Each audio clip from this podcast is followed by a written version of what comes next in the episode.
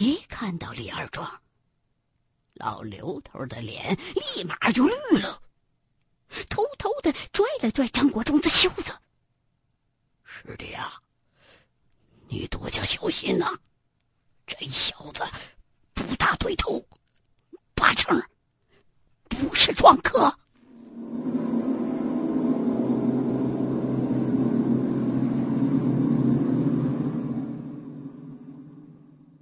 其实，不用老刘头的提醒，凭张国忠的本事，也已经感觉到不对劲儿了。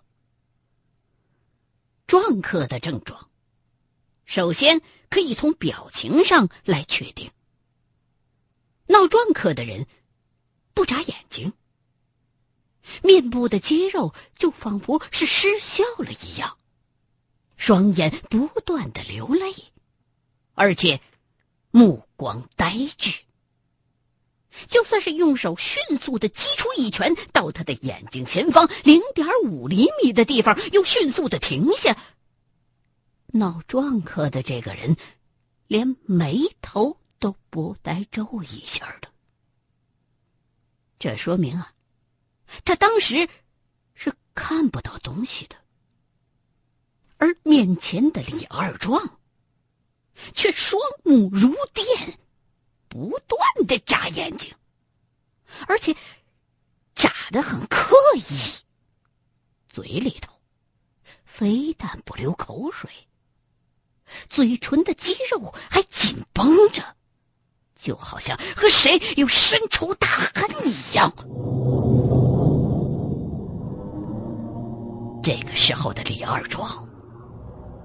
也仿佛感觉到有危险临近，睁大了眼睛，缓缓的伸长了脖子，慢慢的转动着前胸的角度，打量着周围的人。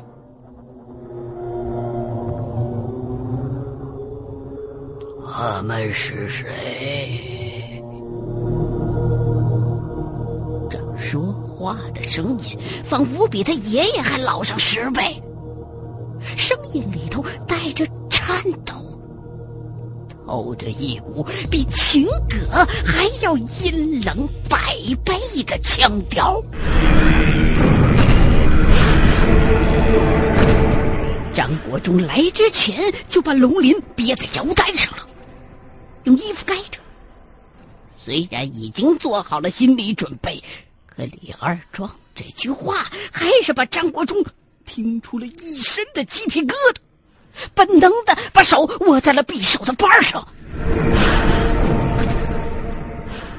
李二壮的媳妇儿这时候从西屋过来了，看到这种场景，也没敢再往屋里边进。李村长也慌了，偷偷的把嘴凑到张国忠的耳朵边儿。不不知道咋的，一个多月没事了，今天今今今天咋咋又来劲儿了呢？这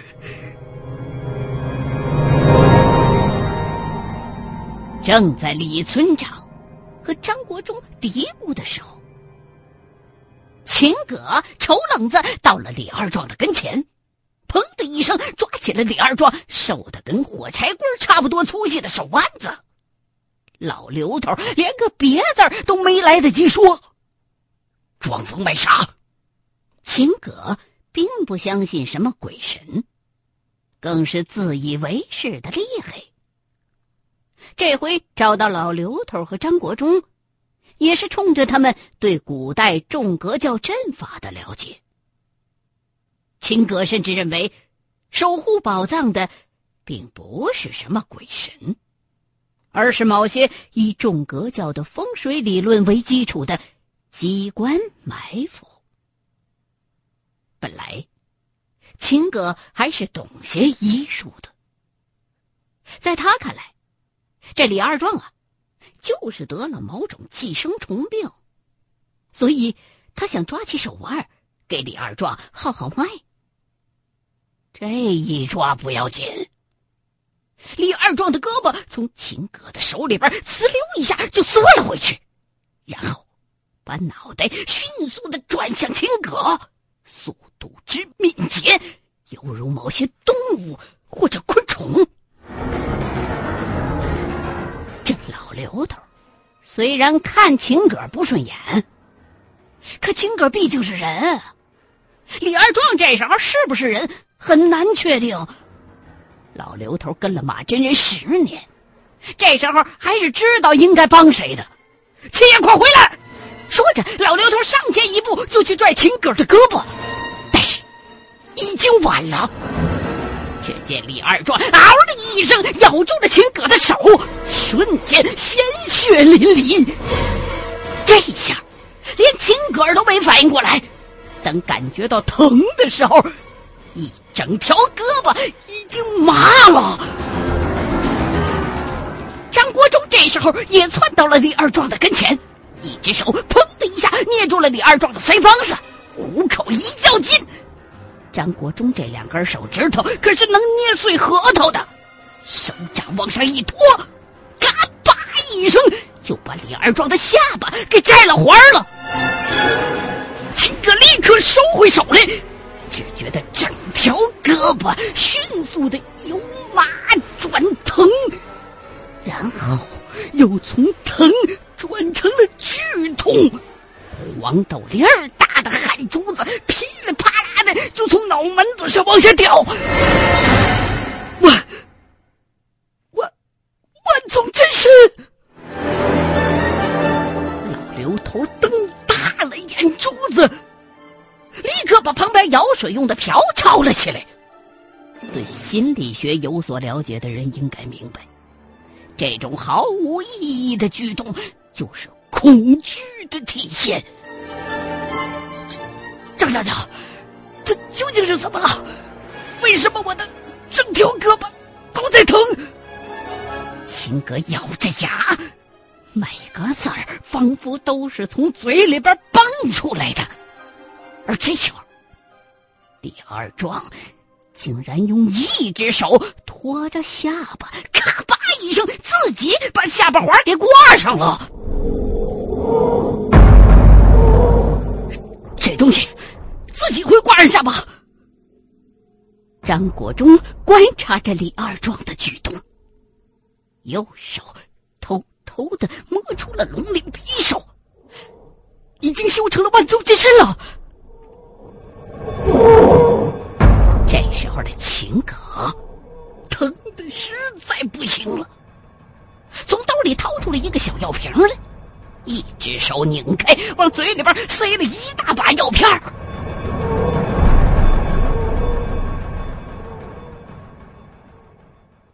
万宗真身是恶鬼和畜生修仙的最终状态。那个李大明身上的清朝剑士，仅仅修到了幻身和真身之间的程度，就已经需要马真人用折阳寿的七星定魂阵收拾。而眼前的这个东西，俨然修到了真材实料的真身。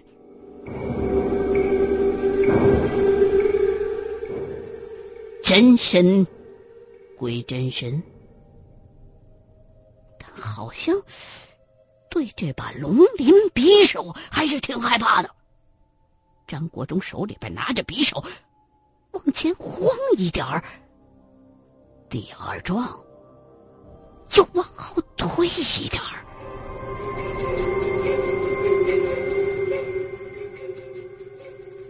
就这么坚持了半分钟，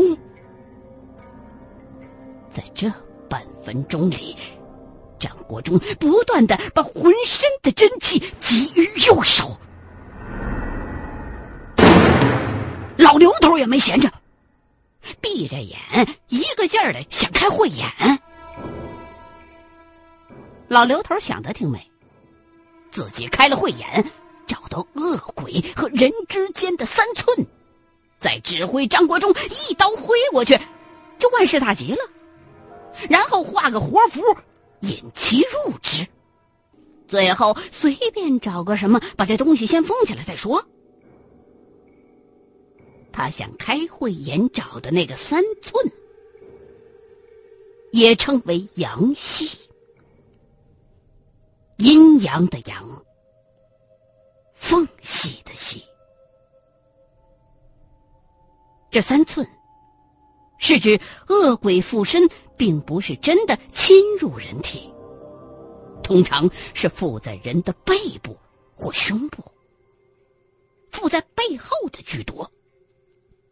在农村，有的小孩子说，看到某某大叔整天背着个人，就是恶鬼已经附在了那个人的身上，只不过力量不足以闹出壮客而已。然而。人身上总是有阳气的，所以恶鬼不能贴身而附，需要和人的身体保持三寸的距离。这个距离就直接成为三寸或阳气。所以老刘头想开慧眼，找这个东西的三寸。但是，想归想，这老刘头这辈子最头疼的事儿就是开慧眼。头一次开慧眼，张国忠用了一个小时，可是老刘头用了一个月。开慧眼。需要良好的心理素质，必须做到泰山压顶，还能够心平气和，慧眼才能开。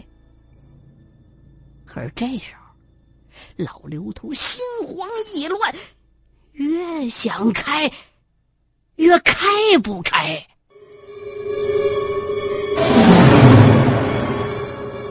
观众啊，把刀给我，你你来开。这老刘头这时候也顾不得丢人了，慢慢的移动到张国忠的跟前想把匕首换过来。就在这一换刀的功夫，只见李二壮飞身跃起，直扑老刘头，动作敏捷之至。老刘头想躲，已经躲不开了。老刘头一不做二不休。咬破舌尖儿，噗的一口就把血喷在了李二壮的脸上。李二壮顿时惨叫了一声，在地上打起了滚儿。这招叫真阳弦，当年马真人可降木的时候也用过。但是马真人是童子，而且有解阳之阳，而老刘头。年轻的时候就是色狼，早八辈儿就不是童子了。这两种真阳弦的威力那没法比呀！只见李二壮在地上滚了两圈张国忠刚想趁着机会开慧眼，李二壮已经滚到了李村长的脚下，冲着李村长的大腿就要咬。这时候，秦葛的疼。在一把止疼药的作用下，已经稍微缓过来点儿。一看见这等情景，飞起就是一脚，踹在了李二壮的肩膀上。秦哥好歹也练过，但是只觉得这一脚仿佛踹在了石头上，险些把脚给扭喽。可是就这一脚，李二壮多少也被踹得一晃悠。李村长已经吓傻了，秦葛一出脚，他才反应过来，汇钱呐，快给我喊人去！说完，歪歪斜斜的逃出了屋子。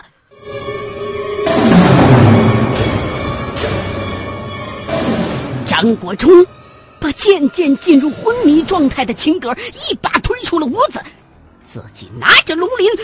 横在了门口。前有国忠，后有嘴角正在淌血的老刘头。李二壮被堵在了武当间儿。这时候的张国忠真是后悔，当初为什么没问问李村长，这李二壮究竟是挖到哪家哪户的棺材才染上的这毛病？早知道这样，先去出事地点看一眼就好了。这李二壮跟当初的李大明可太不一样了。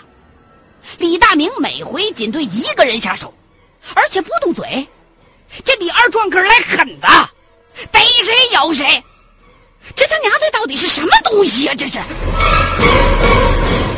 张国忠的手上有龙鳞匕首，李二壮始终不敢靠近。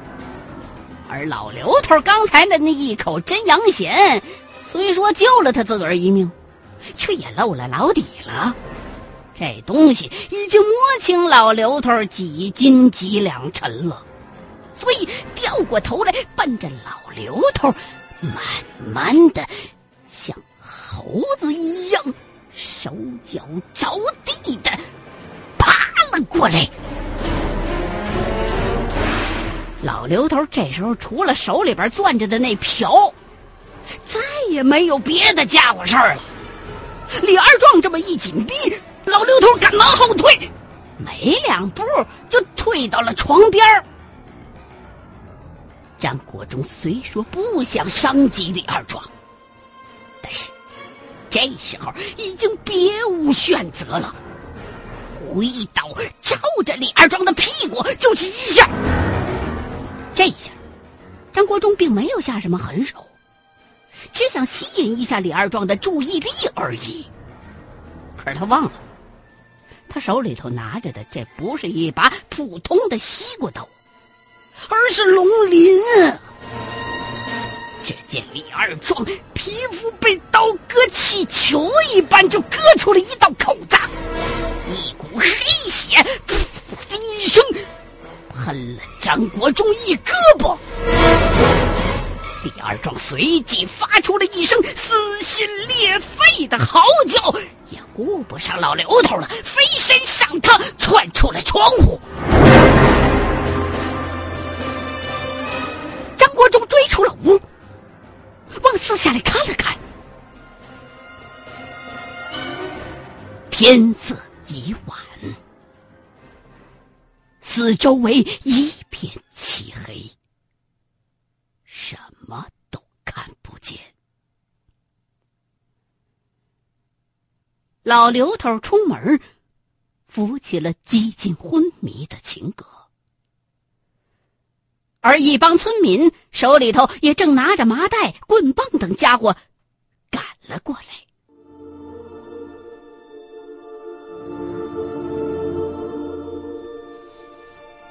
张同志啊，实在是对不住你们了。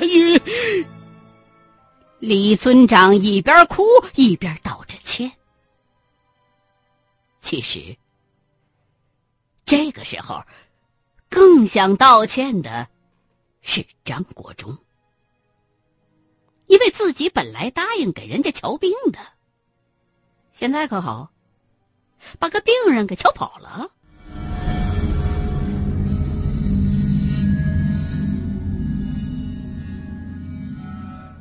得知自己儿子去向不明的消息之后，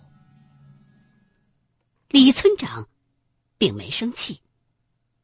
而是一脸的无奈，转回身去，看着李二壮的媳妇儿。回亲呐，今天的事儿，你也都瞅着了。趁着年轻，你就改嫁吧。爹，你说的这是哪家的话呀？我，我生是李家的人。死是李家的鬼，我张国忠可不想听他们拉家常。李村长，村里有小米没有？说着，他扒开了秦葛的袖子，只见被李二壮咬过的那一圈血牙印周围，已经泛出了一大片黑青。有有，李村长立刻叫人回家扛了一大麻袋小米儿，够一家子一冬的口粮了。张国忠把生小米儿用温水泡了泡，就把这些东西敷在了秦葛的伤口上。李村长，你放心。你儿子不会有事的，明天我们会把他找回来的。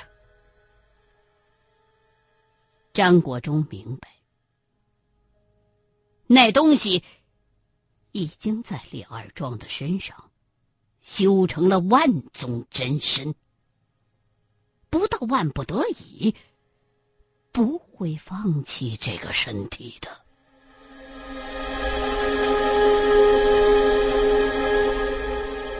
哎呀，张张同志，那那那咱明儿一块儿找，你们得注意安全呐！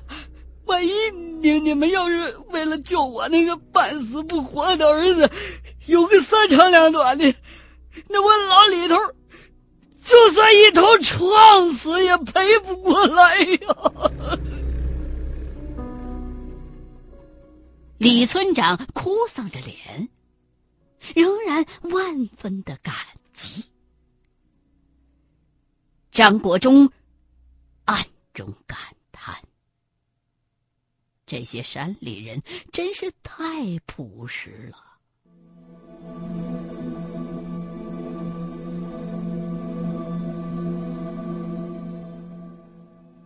这一夜间，张国忠给秦葛的伤口。换了四五回小米儿，眼瞅着这个咬伤的伤口渐渐的恢复了血红色，但是被换下来的小米儿却全都变成了黑灰色。